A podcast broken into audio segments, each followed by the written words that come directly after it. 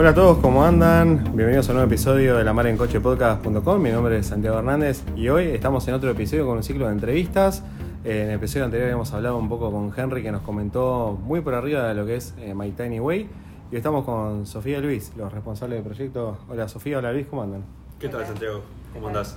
Todo bien, por suerte, todo bien, un gusto estar por acá. Muchas gracias. Este, así que, qué bueno, eh, me gustaría que me cuenten un poco del proyecto, eh, en el sentido de que, bueno, en este podcast hablamos un montón de, de estilo de vida, de, de economía, de, de minimalismo, y yo vengo siguiendo el proyecto de que nació, y, y entiendo de que todo este proyecto atrás tiene mucho más que una casa, o sea, My Tiny Way son casas. Cuéntame un poco cuál es la filosofía atrás y, y- y cuál es la idea de este proyecto. O sea, ¿Qué es adelante. ¿Voy yo? Bueno, siempre me gusta en realidad acoplarme al, al- al- al discurso y no, no arrancarlo, pero bueno. Eh, sí, como decías, eh, My Tiny Way es mucho más que una casa.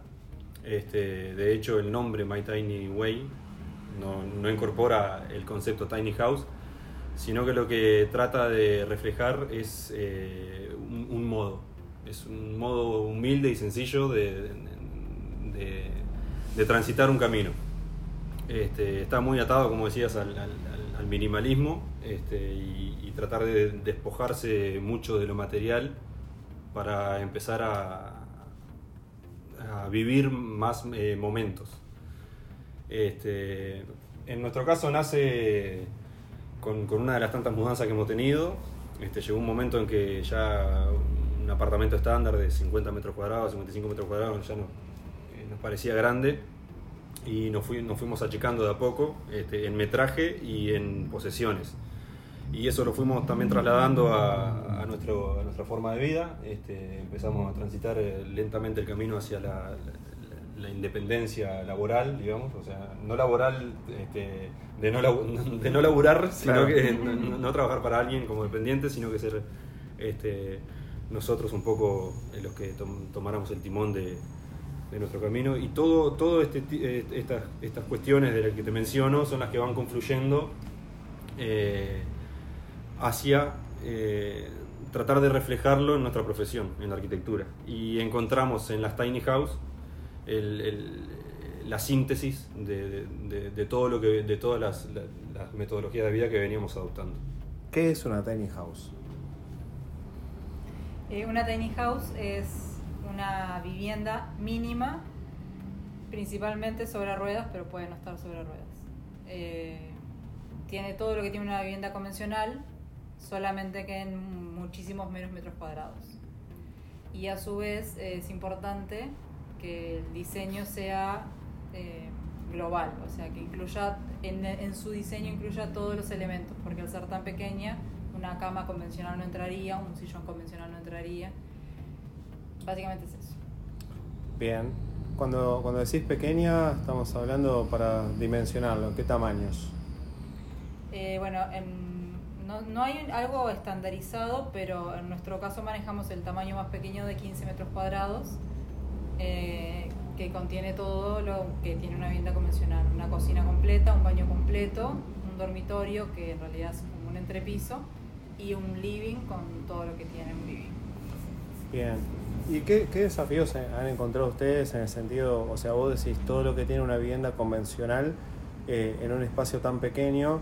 eh, yo lo- la vi y, la verdad que estoy impresionado por la calidad, por los detalles, por, eh, digo, eh, están en todo, pero imagino que eso tiene un montón de desafíos, ¿no? O sea, ¿cómo hago yo capaz que un apartamento, como decía, 50 metros cuadrados, ponerlo en 15, 20 metros y poner lo mismo? O sea, ¿qué, qué desafíos han visto? ¿Qué, qué se han encontrado con eso?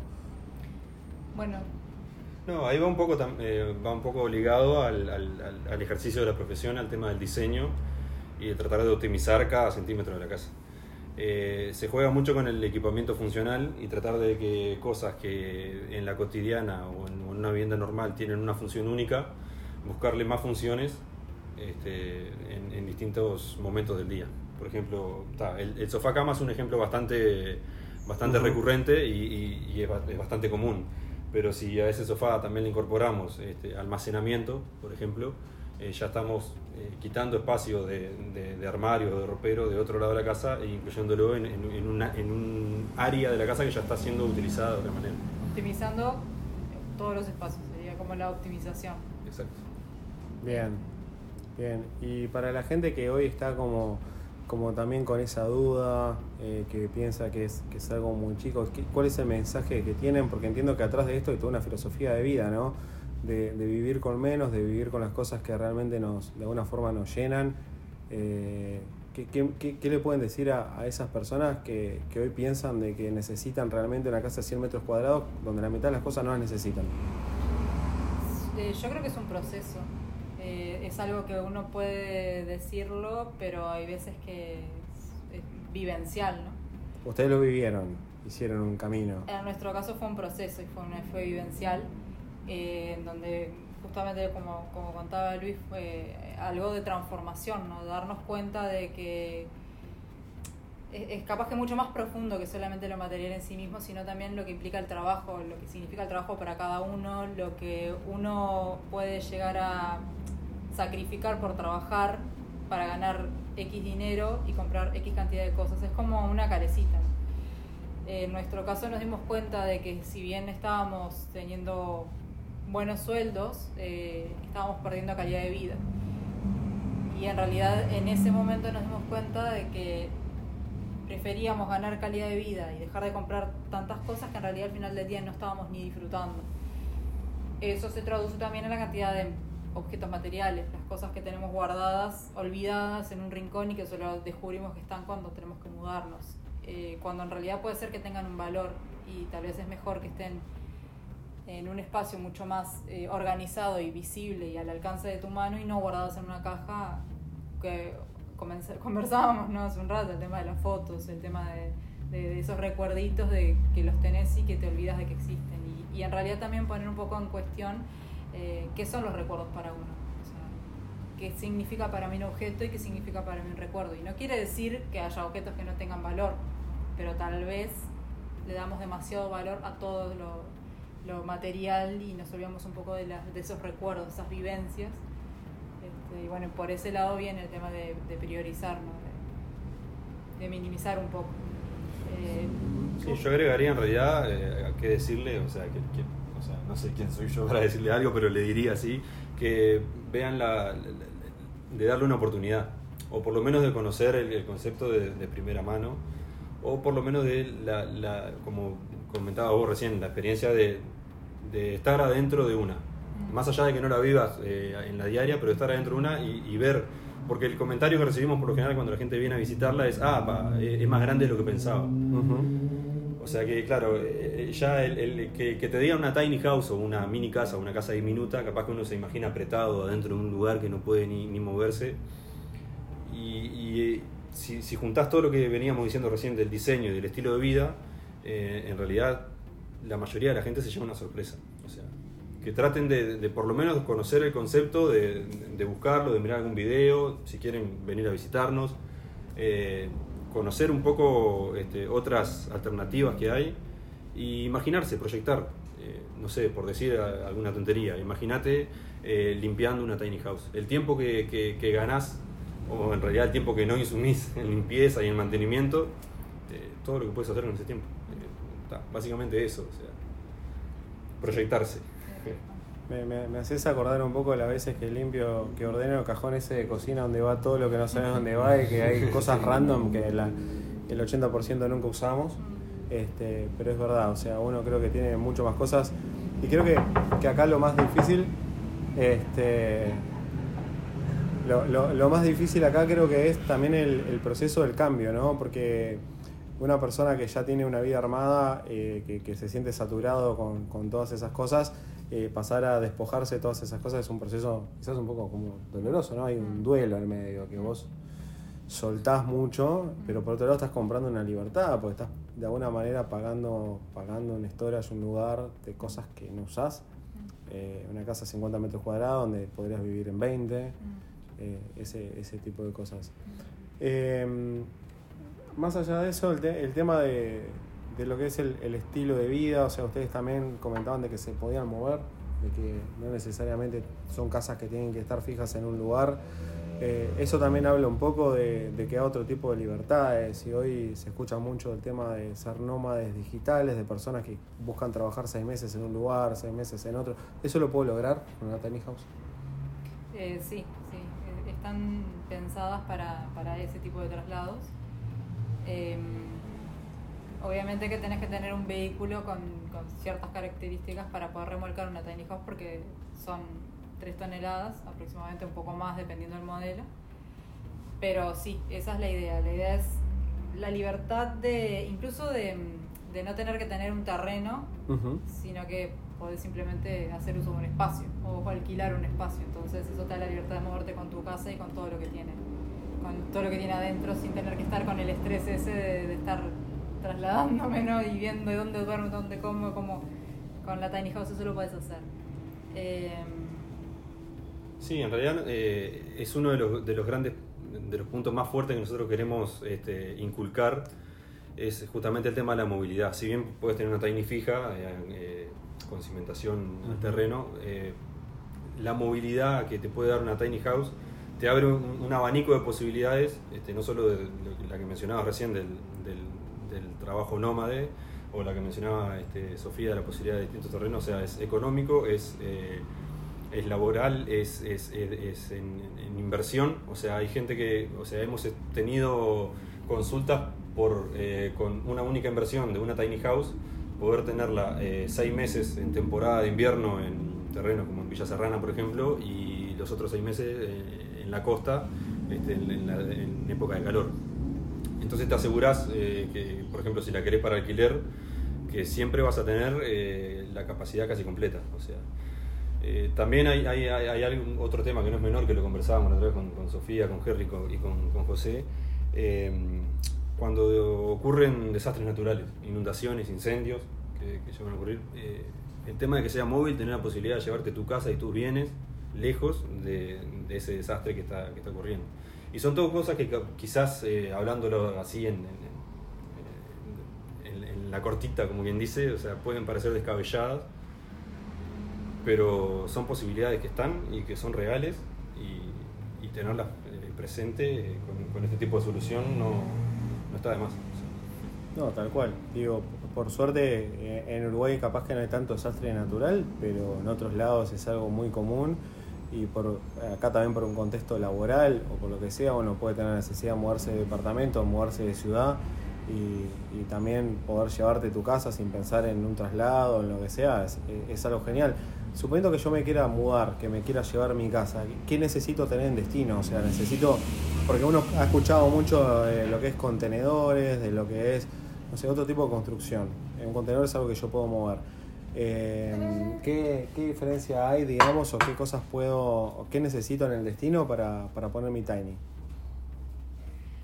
Em, bueno, en realidad la tiny puede ser completamente autónoma, eh, funcionar eh, con energías renovables. Podría tener sus baterías con paneles solares, podrías utilizar eh, recolección de agua de lluvia, podrías tener un biodigestor para utilizar el gas eh, generado por los desechos orgánicos de nuestros alimentos y convertido en gas. También puede ser una opción que esté eh, incluida en la grilla, o sea, que sea un que tengas conexión a la electricidad convencional, que puedas tener la instalación de desagüe a la red cloacal convencional. Eh, el abastecimiento de agua. El abastecimiento del agua también. O sea, las, las alternativas son esas. O sea, vos podés utilizarla como más te convenga. Obviamente que las energías renovables, la barrera inicial es la económica. O sea, siempre hay una inversión inicial mayor porque obviamente todos esos equipos cuestan dinero. Sí. Pero bueno, digo, a, largo, corto, mediano y largo plazo el beneficio es grande. Son beneficios, tal cual. Yo creo que en resumen, o sea, básicamente podrías mudarte a cualquier terreno. A cualquier terreno. porque se puede, se puede este, cumplir o sea, puedes alimentar tu casa eh, o con la red, como decía Sofía, con la red este, existente, o puedes hacerlo sustentable. O sea, en cualquier terreno eh, que esté medianamente nivelado, ¿no? No necesito, digamos, eh, hacer una planchada, todas esas cosas que uno a veces cuando hablamos capaz de un contenedor que hay que tener nivelar, poner planchar, lo que sea, no, sino que ya viene en un trailer. Porque Claro, veo. eh, bien, sí, viene en el trailer, tiene que haber un- una, una nivelación este, Claro. básica del terreno. Y en cuanto, en cuanto al- al- a la cimentación, o sea, la propia cimenta- el, el tráiler es la propia cimentación de, de la tiny house. Nosotros lo que prevemos son anclajes del tráiler al terreno, que Bien. lo hacemos mediante eh, dados de hormigón, este, que eso se hace en situ, no, no hay ningún problema. Y ahora Sofía me contaba hoy eh, como que la casa venía con todo. Supongamos, o sea, un caso exagerado, yo vengo del exterior, no me traigo nada y, me- y- y compro una tiny house. ¿Qué tengo que tener? Tengo, tengo que tener un lavarropas, tengo que tener una microondas, una cocina. ¿Qué, qué viene en la casa? No se peleen. No, no. Cuesta a veces, ¿viste? A ver quién, quién, quién agarra la posta. Eh, la casa viene pronta para entrar. Y vos en tu Tiny vas a tener tantas cosas como, como quieras. A nosotros nos gusta entregarla con eh, calefón, que puede ser a gas o eléctrico. La entregamos con mini lavarropa o lavarropa en realidad convencional, dependiendo del, del modelo que elijas. El más chico, por ejemplo, tiene un lavarropa de amurar que va dentro del baño, que es capacidad de 3 kilos, unas 8 o 10 prendas más o menos, que para dos personas estaría bien. Eh, la entregamos con horno eh, a gas o eléctrico, anafe eh, a gas preferiblemente. Tiene este, bueno, el sillón con, con su con los almohadones, digamos. O sea, eh, viene con extrac- extractores ya incluidos, eh, una mini heladera o una heladera eh, convencional, dependiendo también el modelo. eh, colchón de dos plazas para el entrepiso. Eh, ayúdame si me olvido de algo. Eh, todas las luminarias, Sí. eh, toda la grifería, la losa, eh, la losa sanitaria.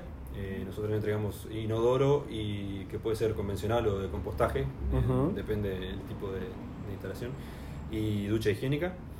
Eh, viene con Previsión para aire acondicionado. Previsión para aire acondicionado. Previsión para tele, eso no lo y, entregamos previs- con. y previsión para paneles solares y también. previsión para paneles solares. Sí. O sea que yo me puedo mudar, como con, vengo con la valija, con mi ropa y puedo entrar a vivir. Sí, No te vas a tener que comprar los platos y. Los platos sí, y la esas vajilla cosas. te vas a tener que comprar. Si se los pido no los ponen. Eh, bueno, sí, lo podemos, como poner. no, Lo podemos poner. Claro que sí. Sí, sí. Bien. Y algo que también va a tener y mucho es amor, es Bien. cariño. Sí, es que, digamos, algo, algo que noté, porque uno a veces, a veces piensa eh, tiny o eso, como que el miedo es... eh, en, en Uruguay, recién ahora, como que estamos viendo, yo por lo menos hace capaz que, no sé, muchos años no lo veía, pero como uno es muy de la casa de ladrillo y que tiene que ser así, asá, y uno piensa que todo esto significa que está sacrificando costo en calidad. Y, yo la verdad que por, por lo que vi, digamos, es difícil transmitir lo que uno ve, pero hay un cuidado en, en- en- los materiales y en los detalles, eh, hasta el punto que ustedes están mostrando en su canal de YouTube eh, todo el proceso, no, no se oculta nada, ¿no? Se ve todo el esqueleto de la casa, se, se- ve todo. Eh, ¿cómo, cómo es eso? Si, si- sin entrar mucho en lo técnico, pero digo, hay un tema de aislación, hay un tema de materiales, hay un tema de, de que si la casa se va a transportar tiene que, que requerir ciertas calidades. O sea, eh, no hay ningún detrimento en, en lo que es eh, calidad, eso, eso está más que claro, pero lo pueden contar con sus propias palabras, o sea, todas esas cosas. Eh, bueno, la casa eh, está construida con el sistema Steel Framing, que es un sistema con muchísimos años de respaldo, en donde básicamente lo más importante es respetar el sistema. Eso quiere decir que utilicemos todos los elementos que componen cada elemento constructivo.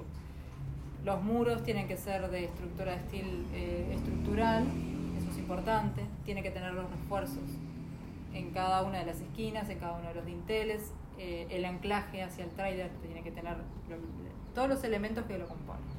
A su vez, el steel framing se caracteriza por tener varias capas en donde están las terminaciones exteriores, interiores y en el intermedio se pone una aislación térmica y acústica, que eso es lo que hace que se comporte pasivamente la casa. Eso quiere decir que el muro exterior eh, nos aísla en el interior de las inclemencias del clima, básicamente. Frío, calor, lluvia, viento, etc. Eh, para que se sienta sólida como la siente cada uno que entra, que es una de las impresiones que hemos recibido. Doy fe de eso. Sí, es que Gracias. es una de las cosas que a veces en eso, en ese mm, desconocimiento de lo que vas a ver, podés presuponer algo. Sin embargo, una vez que pisás el tráiler, incluso pues un tráiler que ahora en este momento está sobre gatos hidráulicos, Em, la solidez que se siente es que tiene todos esos elementos, cada tornillo que tiene que, que tener, cada anclaje que tiene que tener, eso lo hace muy sólido. Em, no Yo agrego si en realidad, eh, que mencionabas también una pregunta respecto al tema de la movilidad. Nosotros eh, utilizamos materiales de terminación que, que no son susceptibles a las fisuras, que es lo que te puede llegar a dar la movilidad, el traslado del trailer. Eso es muy O sea, eh, por lo general el sistema steel framing está asociado a un interior de yeso. Si nosotros ponemos yeso, el yeso con los movimientos y la- las juntas que tienen, eh, fisuraría y se vería. Nosotros utilizamos madera al interior, este, que también es una madera que a- al final de cuentas la va a elegir el cliente. Eh, nosotros este, por lo general tratamos de trabajar con, con, con abedul o con abetos, son maderas que a nosotros nos gusta el, el- el- el tipo de terminación porque te dan una especie de onda nórdica este, y a su vez este, trabaja bien con todo, con todo el sistema, lo traba bien y resiste esos movimientos que nosotros tenemos en los, en los traslados. Y lo mismo al exterior, al exterior no usamos reboques ni, ni, ni- ni el famoso coat que se usa en, en steel framing, sino que trabajamos este, madera, eh, chapa, este, bueno, puede ser eventualmente también a, a pedido del cliente, puede ser una solución de Smart Siding, por ejemplo, o, o de plásticos. o, Ujú. bueno, tratamos de no hacerlo, pero bueno, que no. preferimos que no, pero este, si, es necesario se, usa. Y, y siendo un tema también de, de- de- de detalles, ¿no? Por lo que vi, tienen mosquiteros en las ventanas, las ventanas son de doble vidrio, o sea, hay un tema de un cuidado al, al- al detalle que quizás son casas que están pensadas para estar más en un ambiente más natural, no, ta- no tanto ciudad, porque necesitas un terreno eh, y, la aislación, todo, todo eso está súper pensado, eh, el tema de la aislación en las paredes, que es algo que, que como está en proceso de construcción lo, lo pude ver. Eh, eso es algo que tienen todos los modelos de las casas, ¿no? O sea, ya es, es estándar, lo tienen. Sí, preferentemente eh, siempre vamos a, a ir por las líneas de DBH, que es el doble vidrio hermético, que lo que te permite es que el muro y sus aberturas se comporten del mismo modo dentro de lo posible. No solo para el calor, sino para, Para el- digo, el frío, sino, pero también para el sonido, ¿no? O sea, Y una sí, relación ah, acústica. sí, sin duda. sin duda. Todo, todo, todo mejora. El problema es que, claro, obviamente eh, hay un tema de costos donde el, el costo se eleva un poco. Ujú. Pero siempre decimos lo mismo, son ese tipo de inversiones que esos son necesarias hacerlas al principio. Por ejemplo, panel solar lo podrías instalar luego, en otro Ujú. momento. Pero las ventanas posiblemente no, no, no es lo más conveniente. Claro. Entonces siempre recomendamos que en, en- dentro de la inversión inicial las ventanas de VH sean una de las opciones. Eh, vas a tener un ahorro importante en lo que es el gasto de energía, ¿no? Ya sea que pongas un panel solar o que te conectes a la red, o sea, vas a utilizar menos energía. Sí, y agrego y, y lo uno con una de las preguntas que nos hiciste antes en, en cuanto al equipamiento. Eh, nosotros incluimos también en los modelos eh, la, la posibilidad de, de instalar una estufa de alto rendimiento, mini, eh, que cu- cumple pero con, con crece lo que sería la, la- la ambientación. Esa leña, ¿no? Eh, sí, es- son palitos. Sí. Pero también tiene aire acondicionado. Eh, tiene la previsión para aire acondicionado, para el verano, por ejemplo. Sí. Bien, bien. Eh, hablemos de los ambientes, porque no hablamos de eso. O sea, ¿qué, qué ambientes hay? Bueno, tenemos baño, hay cocina, ¿qué otros ambientes? dormitorios? ¿Cómo, ¿Qué ambientes tenemos? Y, y cómo se adaptan? Bien, la Tiny en sí es como un gran ambiente único. Eh, la privacidad te la da el- básicamente el, el- el baño, Sí. eh, que también, o sea, nosotros jugamos un poco con el diseño del baño y tratamos de, de- de ocupar en el baño espacios que por lo general no se ocupan. Que, eh, a ver, la ducha, por ejemplo, cuando no está siendo usada, tiene un mueble dentro. Son, son cosas que, que- que que tratamos de, de incorporar como, como inéditas. Ujú. Bien aislado y bien Claro, sí, sí, impermeable. ¿no? impermeabilizado, sí, sí, sí, está todo, todo pensado, ¿no? Este, y, y en realidad después es un gran ambiente único que incorpora lo que sería living, eh, comedor y cocina en planta baja, eh, con, con una mesa rebatible que puede oficiar para comer o para trabajar, y un entrepiso eh, que básicamente lo que tiene es eh, un colchón y dos lucecitas de noche y cargadores eh, para dormir o leer. Bien. Eso en el modelo más chico, el que estamos haciendo ahora. Después puede ir cambiando hasta el modelo más grande en Datit, que incorporamos incluso un- la posibilidad de tener un escritorio, una Eso, pero- oficina. eso, claro, eso en cuanto a ambientes y eso, pero en cuanto a, a amoblamientos, como que todo se adapta, porque por lo que vi, incluso la chica ya tiene un lugar para, para un escritorio que se va adaptando a, O sea, podés trabajar perfectamente, podés dormir, podés cocinar, te podés bañar, te podés, eso lo transformás en living para mirar televisión, todo, no, no le falta nada, digamos. No le falta nada. Este, creo que el concepto que cambia es ese de, de adaptabilidad. No es que tenés tu living y tu escritorio, sino que es todo lo mismo y se va adaptando a, a las necesidades. Me dijeron que hay tres modelos. Eh, el, el chico de 15, el más grande, ¿cuánto me dijeron que era? 32. 30 32 metros. Bien. ¿Hay algo que le quieran comentar a la gente que yo no le haya preguntado, que quieran contar eh, de lo que sea? Casas, de la experiencia, aquel que tiene miedo. Que dice- Yo, yo era de las que tenía miedo. Vos tenías miedo. ¿Y qué, O y- eh, cuando empezamos con esto, yo al principio dije, no, yo en una tiny house, pensabas que no? que no. Y después de mirar muchos videos, de muchas experiencias, de muchas personas, y empezar a valorar el despojamiento ese de material, de materiales que no, no utilizo, de cosas, de objetos, empezar a darme cuenta que el espacio en el que vivíamos ya nos sobraba incluso. Fue que me terminé de, de convencer, incluso antes de verla construida, ¿no? Y de, de haber Acá- diseñado la primera. Hay algo importante en lo que decís que, que es que hay un proyecto en el que ustedes están trabajando que en el que creen. Sí. O sea, no estás vendiendo algo que vos, en lo que vos no crees, No. sino que vos vivirías ahí y, y crees en ese concepto. Eso es. Sí.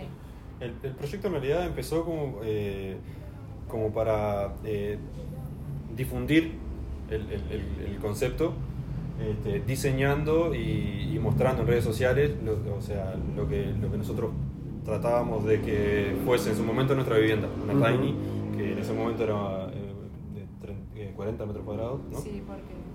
Sí. Eh, sí. Eh, pero la idea era justamente diseñar y difundir eh, los modelos y el concepto.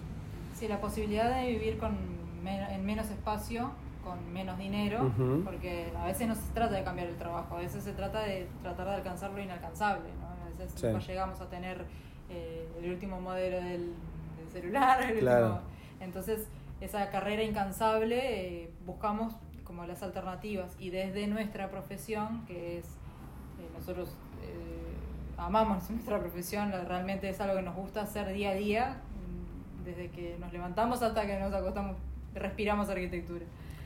Este, en ese sentido, encontramos en las tiny house, en el concepto de tiny house y en el concepto de- del minimalismo, una forma de, de expresión de, al final del día intentar ser un poco más felices o por lo menos estar un poco más en, armonía con nosotros mismos, Son más felices ahora que, que cuando empezaron el proceso. sí, yo me sí, siento, eso- no, no eso creo en es. la felicidad eterna, creo No, en esos claro, momentos, lo que siempre decimos, ¿no? En el Ujú. que existen momentos. Claro. Eh, obviamente que no es todo un subidón de, de felicidad, pero yo hoy en día me, Hay menos no sé, interferencia.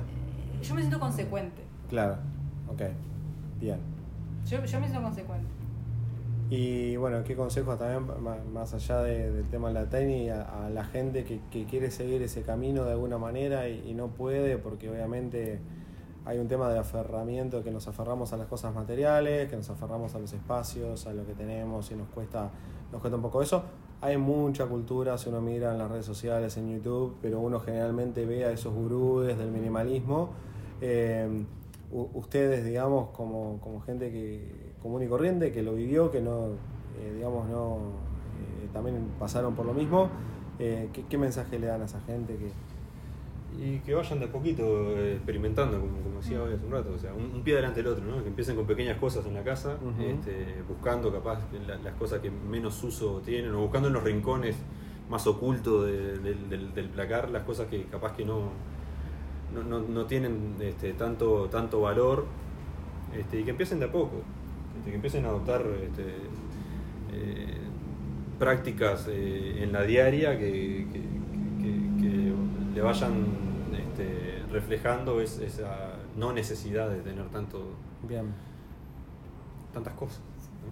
Sí, cada, cada uno le da el significado y le da la relevancia que, que- que considera a cada objeto, a cada lugar de la casa. Y a veces es eso, a veces incluso es poner en práctica algunas cosas, darte cuenta de que lo que está guardado hace mucho tiempo, si te olvidaste que está ahí, por algo será. Tal Claro. vez es mejor que alguien le pueda encontrar un mejor uso o simplemente que ya cumplió su función. Intentar de no, de no llenarnos de repetidas cosas, como decías, ¿no? el típico cajón de la cocina donde tengo tres tipos de destapadores distintos. O esa ropa para cuando bajamos de peso. Decimos, ya voy a bajar Exacto, de peso me va a entrar de exacto. Ponernos exigencias Sí, o sí. cosas que no que al final Sí. del día no, no, Claro. no nos aportan, sino que nos, nos generan más estrés. Y, Tal cual. y simplemente es eso, es dejarse llevar. Y, y creo que lo que decía Luis es clave, es experimentar. En- Bien. ¿Y dónde los podemos encontrar? Si quiero más información, quiero ver, este, queremos ver una casa, eh, contactarme con ustedes, ¿dónde, dónde los podemos buscar? Bueno, nosotros tenemos la web www.mytinyway.com y bueno, en, en realidad desde la web eh, pueden dirigirse a todas las redes sociales. Estamos en Instagram, en YouTube, en Pinterest, Twitter, Facebook y. TikTok. Y están los celulares para, para contactarse con nosotros, 099 18 32 36 o 091 095 438. Eh, y está en la casilla de correo, o sea, O estamos a abiertos, o venir a visitarnos. Estamos, Y directamente ver todo el proceso. somos transparentes. Nosotros en realidad apostamos mucho a lo que decías hoy, ¿no? del tema de la transparencia. Contamos todo, eh, lo que se ve y lo que no se ve, y, y en el momento que quiera venir alguien puede venir. ¿Dónde están físicamente para visitarlos? Avenida Millán 2381, esquina Blandengues, en Aguada. Perfecto, Montevideo. Uruguay. Montevideo, Uruguay. Montevideo, Uruguay. La Casa Azul. Buenísimo. ¿Algo que quieran agregar? Agradecerte. Sí, No, por muchísimas favor. gracias. Muchísimas gracias. Por favor, gracias a ustedes, eh, Sofía, Luis, eh, por estar en, en este episodio y la verdad que el aprendizaje tremendo, también lo que siempre hablamos de, de tratar de, de vivir con lo que se necesita, un poco de economía, un poco de emprendimiento, hay un poco de todo metido acá y bueno, ojalá lo podamos tener de nuevo. Gracias por, por estar con nosotros, nos vemos en el siguiente episodio. Hasta luego. Hasta luego, Hasta luego. gracias.